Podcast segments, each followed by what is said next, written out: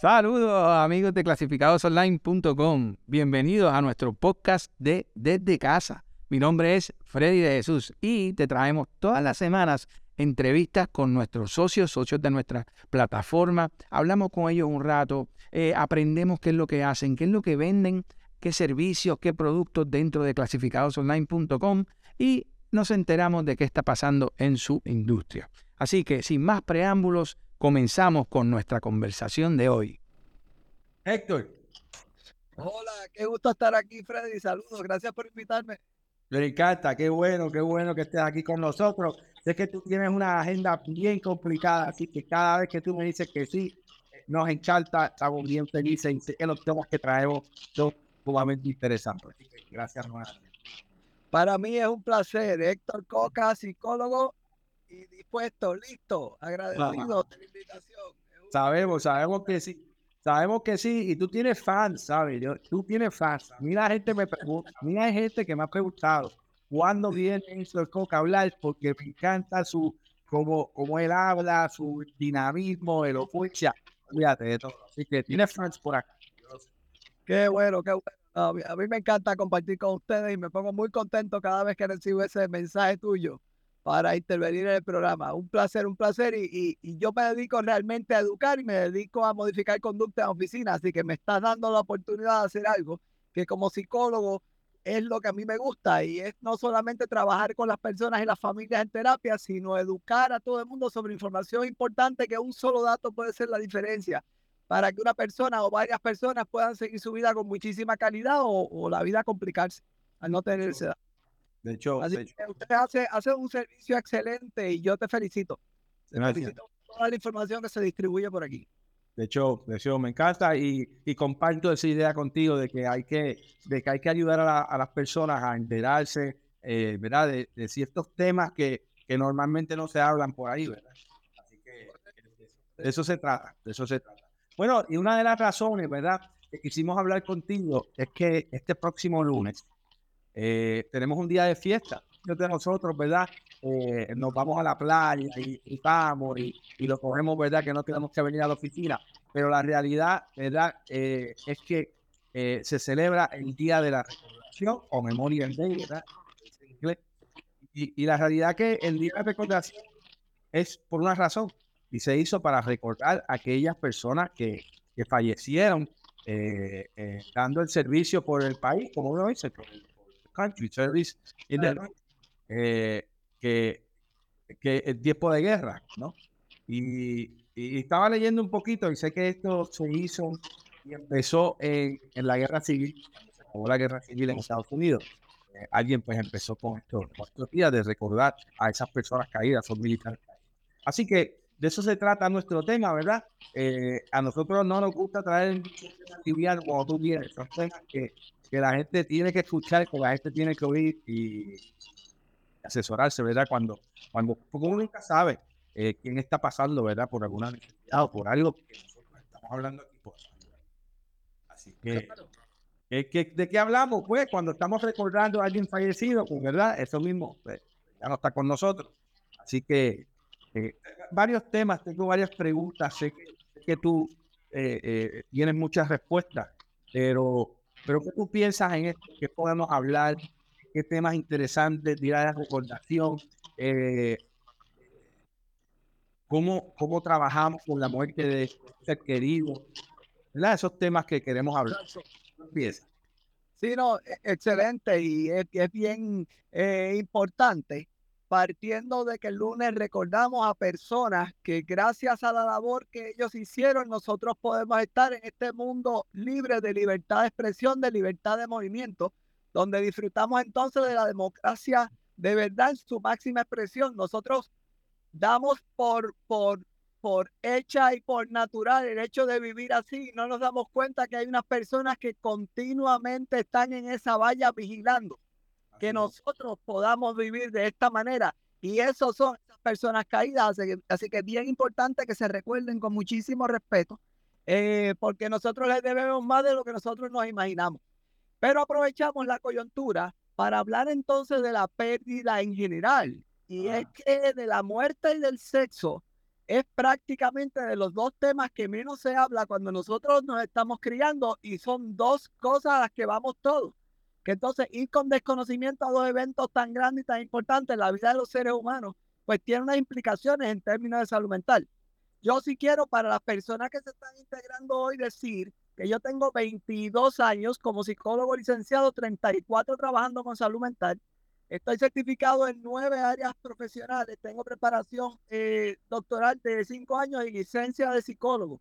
Me ah. formé en el Hospital Panamericano de Sidra eh, en la práctica y fui técnico en salud mental antes de ser psicólogo. Así que prácticamente toda mi vida adulta he trabajado con, con salud mental y las pérdidas son una de las razones principales por las cuales las personas tienen depresión, especialmente, es una razón bien común por la cual tienen depresión, especialmente la pérdida humana.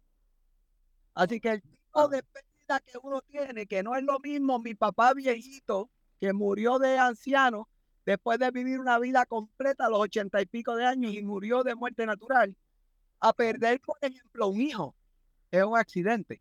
Esa se considera la pérdida más fuerte de todas las pérdidas que pueda haber. Y aunque tú no lo creas, la segunda más fuerte es la pérdida de la pareja. Mira qué interesante. La pérdida por muerte es la primera y entre las pérdidas por muerte, la pérdida de un hijo es la más devastadora de todas, emocionalmente. Y la pérdida de la pareja es la segunda forma de pérdida que ocasiona depresión. Así que de entrada tengo que decir que cuando nosotros perdemos tener... Ah, se me fue Héctor. Vamos a ver. Tener síntomas de depresión cuando nosotros perdemos es natural. Tú te vas a sentir deprimido cuando pierdes, especialmente cuando pierdes a alguien. Nosotros perdemos cuando nos despiden del trabajo. Nosotros podemos experimentar pérdida cuando nos mudamos de Puerto Rico. Eh, los niños, por ejemplo, pérdida cuando sus papás se separan y se divorcian, pero la gente subestima que es una pérdida tan violenta llevarse a los niños a vivir hablando. Y ponerlos en, una, en una cultura completamente diferente, con idioma diferente, encima de eso habiendo perdido eh, amistades y familiares del lado de acá. Así que todos estos cambios que implican pérdida pueden ocasionar depresión, pero la diferencia está en que esa depresión en seis meses, te dice la investigación y te dice la clínica, si después de seis meses esos síntomas de depresión están iguales o están peor, entonces esto se llama un luto complicado. La palabra luto viene de dolor, de, de, de, del dolor que ocasiona la pérdida, que comienza con esa noticia de que ya esa persona no está con nosotros. Así que de lo que se trata esto es la recuperación de una pérdida. Es de número uno, enfrentar la pérdida, enfrentar la realidad de que la persona no está, aceptarlo, enfrentar el dolor que implica que lo saludable es que le abramos los brazos porque ese dolor no tiene caminos cortos, ese dolor no se medica, ese dolor nadie lo va a poder evitar. Ay, pues hay que darle, hay que darle medicamento porque tú, hubo que sedarla. Pero ¿por qué la vas a sedar? Si ella tiene que salir de esa nota, enfrentar su dolor y mientras más tarde ese dolor es más dañino. Así que hacer cosas. Y entonces, eh, eh, ¿cuánto tiempo tú entiendes que es razonable? Hablaste del, del, luto complicado. Eh, ¿Cuánto tiempo es razonable hacer luto o tener luto con una persona? La persona extiende esto el tiempo que necesite. Aquí la diferencia está en que la persona mantenga contacto con ese dolor y encuentre maneras de canalizarlo saludablemente. Aunque tú no lo creas, la doctora Angie Vázquez, que es psicóloga social y experta en el tema de tanatología y es tanatóloga también, tiene literatura escrita eh, sobre el tema y es catedrática de la Universidad Interamericana. Eh, los modelos de terapia para trabajar el duelo no son más efectivos que mantener contacto con gente querida fuera de terapia. O sea que la recomendación del psicólogo, antes que nada, del psicólogo que sepa de, duelo y que sepa de tanatología, va a hacer que esta persona evite el aislamiento natural que, que es el que nos jala la depresión y se mantenga en contacto con gente querida y se mantenga con toda clase de actividad que se dirija a la expresión. puede ser canto, puede ser poesía, puede ser arte, puede ser salir con amistades y rodearse de gente que sea muy empática, pero en la parte de tener presencia de gente querida es bien, bien importante. Entonces, si en este proceso yo me he hecho más tiempo, me he hecho menos, ya eso es la persona. Aquí la, la manera en que se expresa este dolor, el duelo es el, el, duelo es el sufrimiento, pero entonces que lleva a la expresión de este dolor que sucede de manera física, que sucede de maneras conductuales y sucede de manera eh, eh, eh, cognitiva, psicológica. O sea, es la manifestación realmente en concreto de lo que es tu dolor. Eso es lo que se llama duelo. Así que la manera en que la persona lo manifiesta, no hay dos personas que puedan manifestar igual. Hay personas que no pueden entrar en contacto porque les duele mucho con fotografías ni con objetos de la persona. Y hay otros que conservan unas cosas porque le da una sensación de alivio tener ese objeto de la persona. Así que todo va a ser relativo a lo que haga sentir bien a la persona y no ocasione una crisis mayor, porque el uso de drogas no puede hacer sentir bien en el momento. Pero el uso de drogas trae unas consecuencias terribles después, así que no está recomendado. Ni, ningún especialista te va a recomendar que use, droga o alcohol cada vez que ese dolor llega, porque eso es lo que hace prácticamente es adormecernos y nos daña física y psicológicamente el uso de la sustancia este, psicoactiva. Oye, súper interesante que la realidad es que aquí no es cuestión de tiempo. Es cuestión, digo, dime si lo estoy diciendo bien, es cuestión de que tengas una calidad de vida eh, entre medio del dolor que tú puedas tener por la pérdida. Claro, aquí el único, el único tiempo que vamos a tomar en cuenta es que si la depresión se puso peor seis meses después de la pérdida humana que hemos tenido, vamos sí a mantenernos con el psicólogo, porque entonces aquí hubo otros asuntos que se combinaron con esa pérdida. Acuérdate que cuando esa persona que muere era una persona que tenía mucho conflicto con nosotros, eso tiende a crear lutos complicados. Porque entonces cuando se va empiezan las culpas, empieza la depresión peor, porque yo debía abrazarlo, yo no debía haberle dicho tal cosa, debía haber hecho esto. Y la relación, este, cuando tenemos, la, gente piensa que se vive una relación bien bonita, una relación buena, cuando hay la pérdida se sufre más que cuando la persona tiene una relación conflictiva y es al revés. Cuando esta era una persona querida, como un papá, por ejemplo, que fue abusivo, pero yo lo quería mucho, estas son las situaciones que nos ponen en riesgo de luto complicado. Cuando las relaciones eran buenas, tiende a haber mejor recuperación de un luto. Así que el psicólogo realmente para lo que está ahí es para que las cosas no se compliquen y para explorar lo que había aparte de la pérdida que está agravando esta situación. Pero recuperarnos requiere de gente querida y requiere de expresión continuamente hasta que llega el momento en que nosotros reestructuramos nuestra vida diferente y nosotros la continuamos no con la presencia de quien murió. Wow. podemos aceptarlo. Qué tremenda información, ¿verdad, amigo? Esto, eh, wow, uno se queda, ¿verdad? Como que, eh, de nuevo, son temas que, que, uno tiene que oírlos y uno tiene que, que, aprenderlos para estar preparado. Mientras más estamos preparados en estas cosas, mejor lo podemos enfrentar. Eh, te pregunto, Héctor, el proceso de pérdida tiene etapas. El proceso de pérdida tiene etapas, sí. Y la, la, original que trajo las etapas de pérdida fue Elizabeth, Elizabeth Cooler Ross. Eh, pero la doctora Vázquez trae esas partes de recuperación, que son las que te dije, que es enfrentamiento de la pérdida, aceptación y proceso del dolor, reestructuración de la vida propia y continuación después de esta vida rehecha sin la persona. Esas son las cuatro etapas importantes. Ahora, la persona que se enfrenta a la pérdida o que está en un proceso de muerte tiende a experimentar negación inicialmente. No, no, no, eso no, no puede ser. Y yo como que me imagino que eso no está ahí, nadie habla del tema. O como le pasó a Anthony Perkins, ¿tú te acuerdas el actor el protagonista de la película famosa aquella Psycho. Eh, sí, sí, sí. Cuando, él se contagia de HIV, que está muriendo, de, empieza el proceso de, muerte y deterioro físico por el SIDA. En aquellos tiempos, cuando él lo tenía, fueron los tiempos de Robinson, no se sabía nada y la gente moría de, por adquirir el HIV cuando se convertía en SIDA. eh, él empieza a tomar muchísima agua dentro de la idea de que tomar mucha agua lo va a hacer sanarse. Y ese es un ejemplo de lo que sería negación, por ejemplo. Entonces, después de esto está la negociación. Tú empiezas a negociar con un poder superior o empiezas a negociar, pues ya yo no voy a portarme más de esta manera, yo voy a dejar de hacer esto para que entonces eh, todo, todo vuelva a su sitio como era. Después de esto, entonces viene un coraje muy grande. Es la tendencia estas etapas no son necesariamente en ese orden, pero esto es frecuente. Después viene un coraje muy grande y irritabilidad enorme y después viene depresión.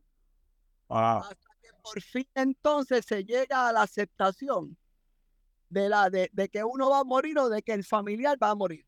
Cuando lo miramos en el crisol de la investigación, prácticamente todo lo que implica pérdida es pasar por estas etapas, no solamente muerte. Mira qué interesante. Wow, wow. Excelente, ¿verdad que me quedo, me quedo o, sorprendido con esta información? Eh, pero queremos darle las gracias por conectarse y siempre nuestros fans tiran preguntas. Eh, los invito, ¿verdad? A que hagan sus preguntas. Si tienen algo que comentarle al doctor Héctor Coca, este es el momento que vaya mismo. Así que hagan sus preguntas, ¿verdad? Hasta que se termine el programa. Eh, me preguntan por acá que cuando es una ruptura o separación, cuando es una ruptura o separación, ¿qué es lo que más nos puede ayudar a olvidar? A olvidar, bueno, la gente se enamora en el contacto continuo. Así que nos desenamoramos en la pérdida del contacto. Ten cuidado de seguir en contacto con esta persona porque entonces da la sensación psicológica de que la relación continúa. Y puede ser que cada vez que te enfrentas al hecho de que están en contacto, te sientes bien porque la persona está ahí, pero cuando se separan y entran en, en, en, la realidad de que la relación no está, ahí es que puedes entonces estar manteniendo el proceso del dolor sin recuperación. Y la realidad es que si nosotros vamos a ser amigos después de una relación, eso va a pasar después que se sale de la parte romántico sexual y de la pérdida, pero no ahora. Así que lo que yo voy a recomendar es que si ya está la decisión tomada, nos mantengamos a distancia. Cuidado con las redes sociales y estar siguiendo a la persona en redes sociales. Bloquea a esa persona de todas partes. No te das contacto con la persona. Haz cambios en tu rutina diaria. Si vivía en la casa contigo, haz cambios en la estructura física de la casa. Pinta diferente. Cambia la posición de los muebles y conéctate con amistades que estén lo menos vinculadas a esa persona posible. Eh, y la, los deseos y la, los engaños que nos hacemos como excusa para llamar a la persona, tratar de vencer esto también. Mientras más distancia mantengas, mejor te va a ir porque cada día que te levantas te vas a dar cuenta que piensas menos en la persona y cuando vienes a ver han pasado días y tú ni te acuerdas. La parte social es bien importante que tengamos contacto social continuo. No deberíamos entrar en una relación de pareja después de terminar una relación de pareja hasta por lo menos un año después, porque si empiezas una relación, lo que vas a hacer es traerte los, los issues de la relación anterior. No, no es recomendable por la gente que trabaja eh, relaciones de pareja, que no es lo mismo que salir con gente. Ya después de meses, tú tendrás un date, tendrás otro y sales con amistades. Pero meterse en una relación full de noviazgo, de convivencia, muchísimo menos matrimonio, es algo que no debería ser hasta por lo menos el año después. Wow, wow. Es verdad que, amigos, esta información es sumamente valiosa, vale un millón de pesos esto, ¿sabes? Eh, tremendo, tremendo. Siguen mis preguntas por acá. Es, vamos a ver, me preguntan, ¿podemos preparar a nuestros hijos pequeños para las pérdidas que van a experimentar mientras van creciendo? Qué buena pregunta. Y la respuesta es sí. Y tú sabes un método que tiende a ser muy útil. Los animalitos que tienen vidas más cortas que las nuestras. Cuando ese animalito, esa mascota muera, no caigas en pánico. Ahí no salgas corriendo a comprar otra mascota porque no quieres ver al niño sufrir. Mejor darle un beso y un abrazo. Explícale que es un proceso natural, que los animalitos viven menos que nosotros y entonces le valida, papi va a estar aquí, los seres humanos viven muchos, muchos, muchos años y eso no nos va a pasar hasta de aquí a muchos, muchos años para que él tenga entonces la idea de que va a suceder, pero la garantía de que papi está aquí y siempre le hablamos al niño en claro en términos de presencia. Papi está bien, papi va a estar contigo. Yo no voy a permitir que a ti te pase nada y vamos a estar juntos, pero ya por lo menos se va introduciendo al tema. Se va desensibilizando sobre el tema de la muerte y los valores que tenemos en la casa, sobre todo valores religiosos. Ahí es que son útiles vamos a traerlos y hablar de Papá Dios y hablar de ángeles y hablar de según lo conciba eh, la familia. Los rituales con las mascotas también son importantes. Vamos a enterrar el animalito, vamos a escribirle una cartita, vamos a irnos todos al patio y hacemos un círculo, nos cogemos de mano, alguien dice unas palabras, nos abrazamos y le damos ritual a este proceso de dolor y nuestro niño va cogiendo recursos para cuando vengan estas pérdidas más grandes, ya él no parte de cero, él parte ya de unas vivencias previas. Y poquito a poco madura y lo va manejando mejor y se, da, y se da cuenta que no es un tabú y se da cuenta que no es algo para tener extrema ansiedad. Wow, Héctor, de show, espectacular. Eh, Mira, perdona que te interrumpa, Freddy. Hasta un, hasta un pajarito muerto puede ser la puerta de entrada para hablar de eso es un cuerpito que no tiene vida. Fíjate que él está ahí y está en el piso. Puede parecer que está sufriendo, pero ese cuerpito no está sufriendo, ya no tiene vida. E, ese cuerpito está muerto y usan la palabra muerto para que se sensibilice de oír esa palabra. No, no, no, totalmente razonable que, que, que, lo que tú estás diciendo, en el sentido de que es la mejor manera de, enseñarle a un niño pequeño, eh, ¿verdad? Lo que es, eh, es el proceso de la muerte de verdad que no hay, no hay haciendo cosas, entiendo yo. Eh, y una forma natural, porque es lo que tú dices, se nos puede ir más temprano los animales, nuestras mascotas. Eh, tenemos la oportunidad Te pregunta, te pregunta, ¿tú te vas a morir? Tú le dices, no. Nuestro niño necesita saber y tener seguridad. Tú le dices, no yo no me voy a morir si va a pasar eso, va a pasar eso, pero va a pasar cuando ya yo sea bien viejito, bien viejito, de aquí a muchos años, muchos años, y le creas la idea de que va a pasar mucho tiempo. Y cuando eso pase, ya tú vas a ser grande, ya tú vas a estar más maduro, ya tú vas a tener tu propia familia y tú verás entonces que vas a entender muchas cosas sobre el proceso natural. Mientras yo lo coja liviano, lo coja relax, él lo coge así también. Porque ellos nos miran a nosotros antes de tener opinión sobre cualquier cosa. Wow, de show, Héctor. Qué chévere, amigo, qué, qué tremenda información, ¿verdad? Eh, tenemos otra pregunta aquí, déjame ver si la entiendo bien, quizás tú la entiendes mejor que yo. Es ah. saludable remover a los seres que hemos perdido, sea un ser querido o una relación. Es saludable remover a los seres que hemos perdido. Asumo que removerlos de la memoria o removerlo. Removerlo. Lo ideal es llegar a recordarlos sin dolor y sin sufrir, o por lo menos con cada vez menos sufrimiento. Pero sí, si, si estás pasando por una pérdida, recuerda que da la sensación de que te vas a quedar así para siempre. No es así. La tendencia natural física y psicológica es a sanar, aunque no haya psicólogo.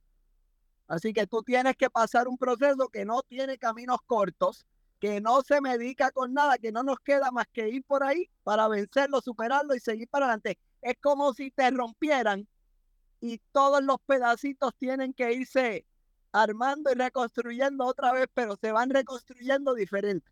Claro, claro.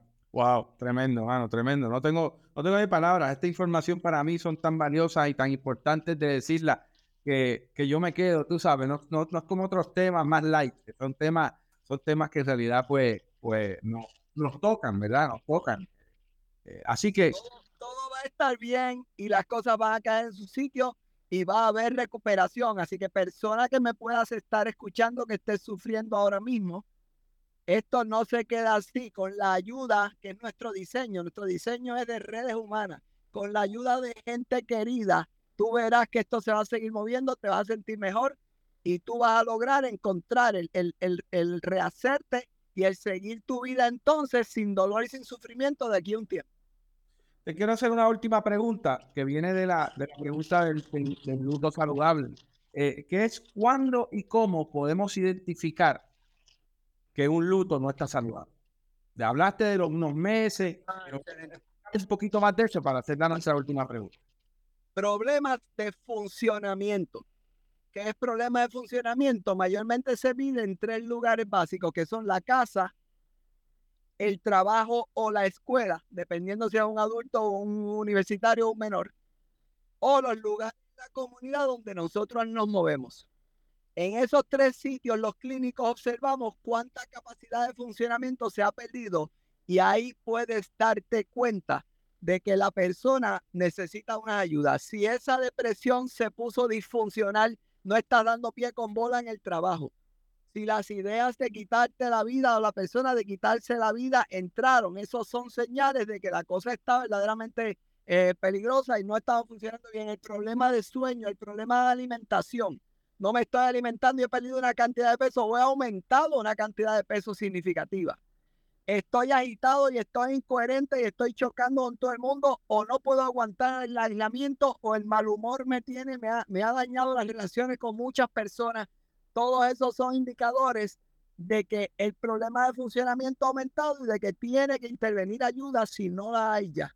Y ayudarnos, sí, para la depresión, no para el duelo, ayudarnos consultando a un psiquiatra.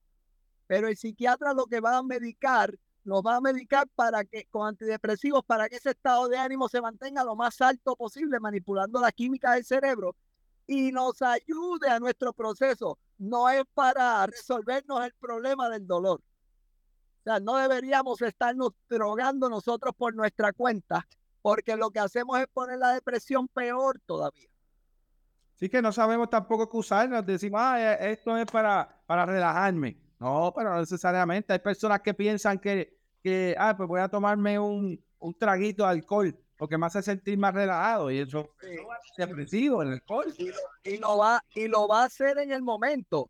Lo que pasa es que la depresión que viene después es peor porque el alcohol es un depresivo bien fuerte. Entonces, si ya estás con depresión, la matemática es clara. Wow, wow, wow. Eh, ¿Cómo podemos dejar esto en una nota? En una nota más que todo va a estar muy bien. Amén. Que no te desesperes, que regreses a tu iglesia si te despegaste.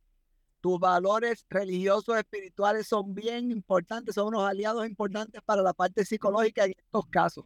Así Que hagas el esfuerzo aunque no tengas ganas de salir y conectarte, aunque sea con una persona con quien te sientas bien. Pero vence, la, depresión se supera yéndole en contra a los síntomas. Los síntomas quieren que me mantenga durmiendo 15 horas. Yo no voy a hacer eso. Mi despertador se pone a las 8, a las 9, a la hora que sea, pero me levanto y me arreglo aunque no tenga ganas de arreglarme. Y voy para la calle con una agenda diaria, tiempo libre excesivo tampoco era. Mantenemos una productividad y mantenemos ese contacto con gente querida y persona que estás manejando una situación con alguien que tiene pérdida, las salidas de coraje, las malas contestadas, la conducta agresiva va a ser bien común porque cuando tú tienes un perrito con una pierna rota y tú lo estás tratando de curar, ¿qué hace el perrito a veces? Se, se, bueno, se queda tranquilo en lo que se le cura, ¿no? ¿Cómo es? O te tira a morder. Ah, no te tira a morder, ¿verdad? lo estás tratando de ayudar y él te tira a morder. ¿Por qué te tira a morder? Porque tiene miedo, porque eso es lo que sucede. Y hay personas que el mismo dolor los lleva a no querer ni que los toquen ni que los abracen. Vamos a respetar todo eso. Vamos a respetar todo eso porque son las manifestaciones del duelo. Y vamos a tomar en cuenta la pérdida, el tamaño de la pérdida que ha tenido eh, esta persona y ser flexibles. Podemos hablarle del tema y decirle, estoy solamente tratando de ayudarte, pero tú me dices hasta dónde llegar. Y entonces la hacemos con mucha asertividad, la hacemos consciente de que está maltratando para que trate de, de controlarse y de poner de su parte. Pero no tomemos personal con alguien que sabemos que está sufriendo cualquier salida ahí y, ah. y crianza contestada o cualquier este gesto agresivo. Claro, claro. Héctor, bueno, acabó el tiempo. Infinitamente gracias por estar con nosotros nuevamente. Qué temas interesantes. Amigos, qué mejor que orientarnos, qué mejor que saber qué hacer, que tener las herramientas, pues saber que tienes una persona que tiene tu oficina, ¿verdad? Eh, privada. Eh, ¿Dónde te pueden conseguir esto? ¿Dónde puedes yo, estoy en el, yo estoy en el 410 2894 410-2894 es mi teléfono personal. Si no me consiguieras, déjame mensaje escrito de texto. Yo estoy en psicólogo Héctor Coca en Instagram. Si quieres saber más información sobre salud mental en general, puedes entrar a mi Instagram. Pronto tengo un taller en vivo a través de la plataforma de Eventbrite de relaciones de pareja saludables. Es como en mes y medio. Eh, si me acuerdo bien, es el 17 de 17 de julio, pero la fecha está pendiente de, de corroborar. Ese punto es que más o menos en un mes y pico viene este taller para que estén pendientes. Eh, cualquier pregunta que tengan, no solamente para servicios psicológicos, quien tenga una pregunta me puede llamar al número. Yo con mucho gusto le, le contesto la llamada y le contesto cualquier pregunta específica que tenga. Excelente. Y entonces la página, en la página de, la página de Instagram. En Instagram es psicólogo Héctor Coca. Psicólogo Héctor Coca, y ahí también está la información del taller y todo lo que va a estar dando. Ahí va a estar la información del taller y hay un montón de otra información de salud mental de diferentes maneras. Mensajes cortitos con mucha información específica para que la gente coja recursos que tienen base científica y se ayuden rapidito. Héctor, gracias por estar con nosotros. Muchas gracias, Freddy. Gracias por invitarme. Para mí es un placer estar siempre contigo y con tu audiencia. Igualmente. Nos vemos. Buenas tardes. Hasta pronto. Gracias.